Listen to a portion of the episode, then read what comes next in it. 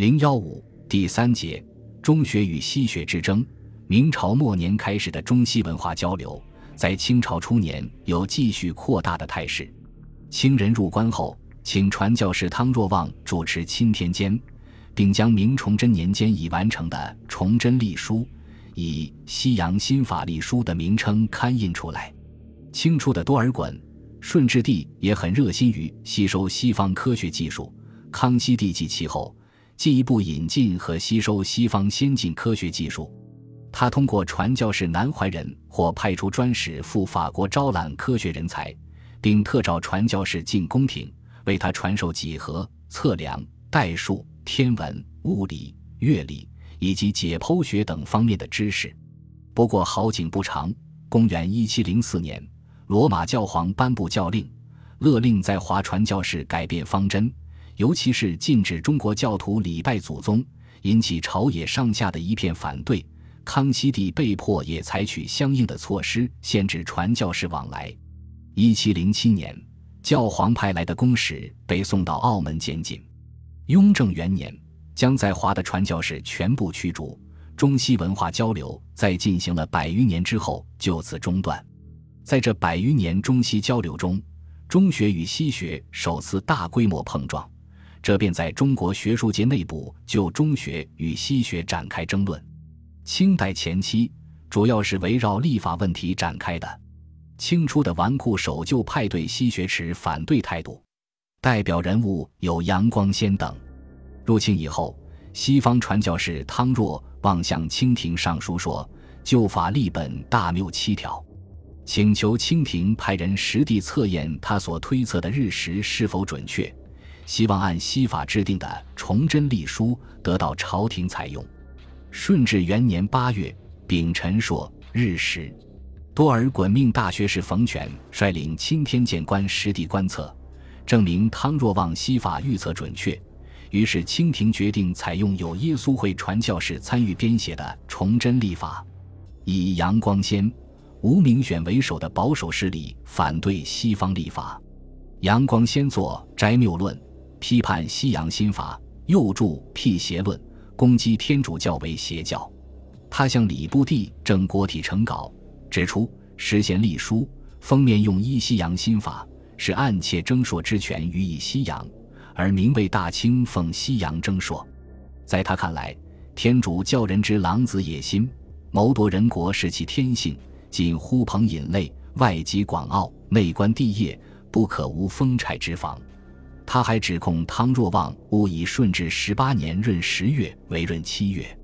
耶稣会士利类斯、安文斯及教徒钦天监监副李祖白等著《天学传概》一书，推崇天主教为超越中国其他一切宗教的宗教，宣扬上帝开天辟地，东西万国皆为基督苗裔。六经四书是天学之威严法语，这便引起杨光先等人的不满。他们在鳌拜等人的支持下，向礼部上请诸邪教状，并进《摘谬实论》《选择议》等，指控汤若望等制造妖书，邪说惑众，不党各地，内外勾结，蓄谋造反。他们还站在民族文化本位角度，全面批判西学，说传教士到一国必坏一国，他们以神权至上，是以彼国二主之遗风，乱我国一君之志统。传教士所谓君臣父子皆以有道处之，是破坏传统的明教，乱我国至尊之大典，损害不孝有三，无后为大的道德伦理原则。天主教义造成中国血脉道脉从其替矣，此语之所以大忧矣。他们有反对用犀利，因为若用犀利，必致短促国祚，不利子孙。不久，清廷开始审理此案。结果，杨光先一派得胜，传教士及教徒李祖白等被判有罪，废除实宪历，恢复大统历。康熙四年，杨光升升为监正，他把监内懂西学的监官检除境禁。他说：“汤若望之立法，渐渐背离，渐渐传谬，认为西学是左道之学，西人所著之书、所行之事，弥补背离叛道。”他从传统立场出发说：“臣监之立法，乃尧舜相传之法也。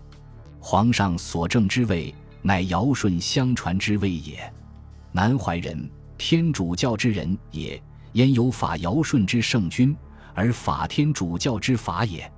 南怀仁欲毁尧舜相传之仪器，以改西洋之仪器，使尧舜之仪器可毁，则尧舜以来之诗书礼乐、文章制度皆可毁也。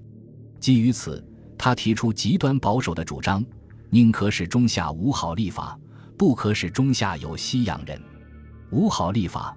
不过如汉家不知何说之法，日时多在会日，而有享四百年之国作。有西洋人，无惧其挥金以收拾我天下之人心，如错火于机心之下，而或发之无日也。康熙帝觉查出杨光先所用大统历屡次出现误差，便决定启用耶稣会士南怀仁治理历法。他为了辨别历法的准确性，多次召南怀仁和杨光先到宫廷内当众测试天象，又命内阁大学士李等率领杨光先、吴明选、南怀仁等去观象台，欲推正午日影所指之处，连续三次实地测验，均证明南怀仁推测准确，杨光先、吴明选有误差。康熙七年。康熙帝命南怀仁审查钦天监监副无名选造七正历和民历，发现回历推算。康熙八年闰十二月，应是康熙九年正月，又有一年两春分、两秋分有误。一年正月又测验立春、雨水、太阳、火星、木星，所得结果证明南怀仁正确，无名选错误。鉴于此，议政大臣舒言。杨光先执司监政，历日差错，不能修理。左袒无名选，妄以九十六克推算，乃西洋之法，必不可用。应革职交刑部从重议罪。但杨光先表示不服，加以辩解。后康熙帝把杨光先遣送回籍，为汤若望平反昭雪，复用实现隶书。清初也有不少学者对中学和西学的碰撞，采取批判继承的态度。他们不盲目崇拜西学，也不一味地遵信中国传统历法，而是以理性的态度弃其糟粕，取其精华，走兼采融合之路。其代表人物有薛峰作、方以智、王锡产、梅文鼎等。薛峰作最初从魏文魁学习天文历法，但不墨守诗法。不久，他又师从耶稣会士穆尼格，前沿西法。他认为西法有其长处，但也有不足，反对盲目自大，对西学一概采取拒斥的守旧思想。他说：“中土文明礼乐之乡，何惧岁训外向？然非可强调时说也。要必先自立于无过也，而后无道始尊。此会通之不可还也。强调走会通中西之路，方以智也主张中西会通。”以太息为坛子，他说：“万历年间，远西学入，详于治策，而拙于言通己。然治士推之，比之治策，犹未备也。”又说：“太息治策颇精，通己未举，在神明之取坛子耳。西学精于物理实证。”他解春秋时东夷坛子朝鲁，孔子向他问学的故事，比喻应吸收学习西方的科学技术。补自己的短处，他亲自向传教士毕方吉、汤若望等人询问历算奇器，与他们共同研讨西方天文学和医学。他也鼓励儿子方仲通向传教士穆尼格等人学习数学。所著《通雅》和《物理小时》比较系统地介绍了西方的历算、物理、化学、医学、水利、火器、采矿、造船、仪表等科学技术。据美国学者彼得逊统计，《物理小时》中借用传教士书籍资料约占百分之五，但方以智不盲目崇信西学，对西方神学持批评态度。他说：“所谓敬天，以定算为名；所谓大造之主，则于目不以知天乎？彼详于之策，不善言通己，往往意以与合；拙于言通己，通己未举，不善言通己等。”这些都表明他认识到西学的不足之处，他毕生致力于通己，是想与西方科学技术相融合互补。王锡产为清初天文历算学大家，他主张兼顾中西，对西学和中学采取批判继承的态度。他对重信西法片面性极为反感，对后人把徐光启引进历法并加以绝对化的做法提出批评。他说：“文定以为，欲求超胜，必须会通。会通之前，先须翻译。翻译有序，然后会真明大统深知法义者。”参详考定，其意源欲因西法而求进，非进更呈现也。可是，在徐光启死后，其后继者仅终能翻译之序为黄极会通之法。至今其实说何意己，言意纷纷。现在西法盛行，向之异者，亦屈而不复争矣。王锡产认为，严立法奉西法为祖斗，废呈现而专用西法是错误的。他对西方传教士没有弄懂中法而妄加评论提出批评，如中法中的节气用平气，西法用定气。平气把回归年日数均分二十四分，二节气之间均约十五点二二日；定气把黄道一周天三百六十度均分二十四分，每分十五度。太阳是运动为椭圆，在黄道上每节气运行轨迹长短不同。因此，定气二节气间日数也长短不同。中历用平气计算日月行度及日食时用定气，两者兼顾。传教士认为中历节气差至二日，这是他们不懂中历。中历把一天分十二辰，一百克的时制；西历把一天分为二十四时，每小时六十分。中历以度来划分，西历以三百六十度划分一周天。西法认为中立百克不适于用，这些都是人为的划分。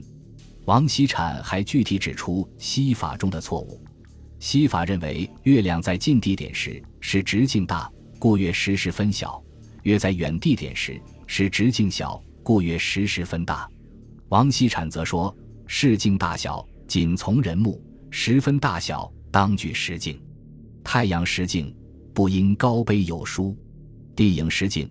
时因远近损益，最卑之地影小，月入心浅，十分不得反大。汤若望推算戊戌岁四月戊辰、七月丙午、十一月丁巳水星皆先过日，又历数时而后顺合；五月己丑水星先在日后，也历数时而后退合。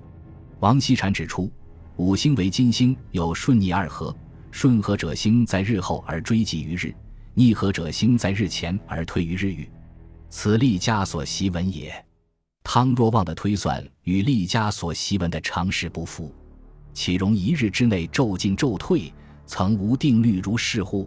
王锡产在批评西法错误的同时，也肯定其长处。他说：“交时至西历亦略近矣，推步之难，莫过交时。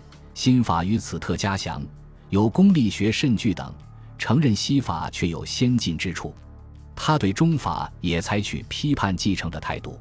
经过研究发现，郭守敬受实力前后矛盾多处，而且受实力中圆周率的值并非密律。明代施行的大统历不过是受实力的沿用。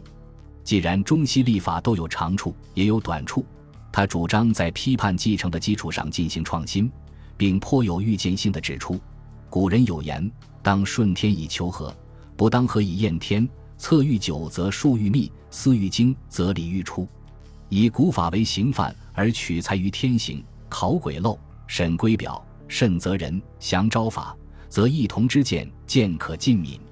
呈现一定，不难媲美西河高出近代矣。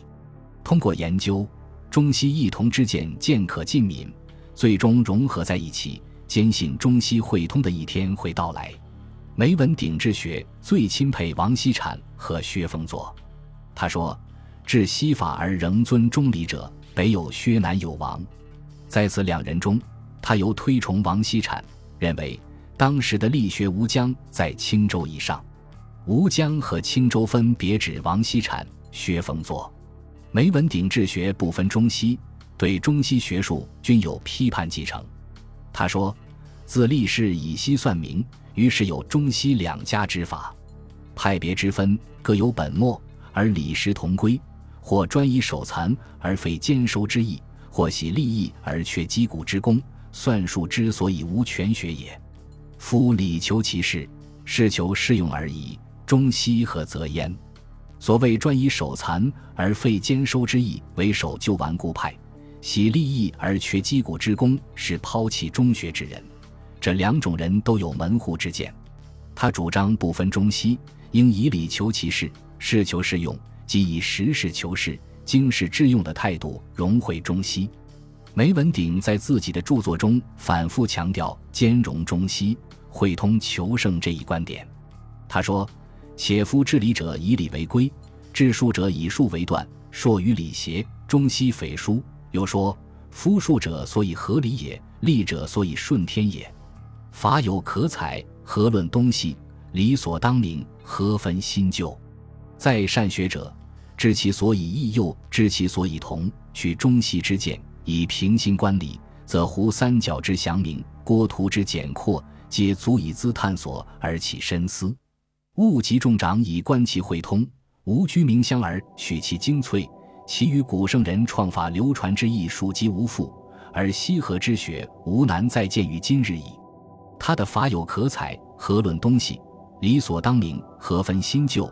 知其所以异，又知其所以同，取中西之见，以平心观理；物极众长以观其会通，无居名相而取其精粹等主张，表现博大的胸襟、兼容并包的精神。总之，他对中学西学的态度是：理之治者，先后一魁；法之精者，中西合者，才两家之长，会通中西。万思同对梅文鼎融会中西评价很高。赞扬梅文鼎兼通两家之学而折其中，表明梅氏之学在中西之学术汇通中起着重要的历史作用。王锡禅、梅文鼎在处理中学与西学关系上力主兼采、融会贯通，这是其积极方面。但他们在不同程度上都主张西学发源于中学之说，这种西学中原说并非肇始于他们。明清之际。随着清代替明建立新王朝，一些具有强烈民族感情的知识分子以图匡复明士、光复华夏文化，提出此说。黄宗羲在反清失败后浮于海上，曾与人坐船中正经讲学，侠则著《授时太息回礼三例，常言勾股之术乃周公商高之仪，而后人失之，使西人得以窃其传。同时代的另一位学者陈继模指出：“九章参武错综，周无穷之变，而勾股有其奥，其法照见周必。周公受之商高，又周必者，勾股之境；法义者，勾股之书传也。”他引用周必算经卷首周公与商高的答对，把徐光启、利玛窦合议的测量法义归于周必算经，后者是勾股之经。前者不过是书传罢了，其目的在于使学者速举度之本其来有，自以正太息立法之可据焉。王锡禅也说：“天问曰：‘还则九重，孰盈度之？’则七正一天之说，古必有之。近代既亡其书，西说遂为创论。余审日月之时差，察五星之顺逆，见其实。然亦知西说原本中学。”非易传也。梅文鼎进一步发展西学中原说，如西方天文学中的地球有寒暖五代说、地缘说、本轮均轮说，均源于中国的《周必算经》七横六旬说、《黄帝内经》素问地之为下说、《楚辞天问环则九重说》浑盖通鉴及古盖天法，简平一义盖天气，而八线歌源一古所有。西方数学中，几何也源于中国勾股，几何及勾股论。以上诸人主张西学中原说，缺乏说服力。如果使之极端化，就会阻碍向西方学习先进科学技术的道路。